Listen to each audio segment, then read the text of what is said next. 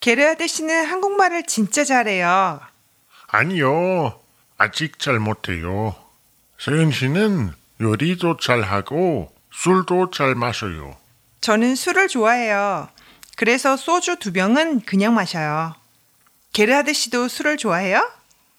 아니요. 저는 하나도 못 마셔요. 그럼 뭘 좋아해요? 운동도 좋아하고 노래도 좋아해요. 그럼 노래 잘해요?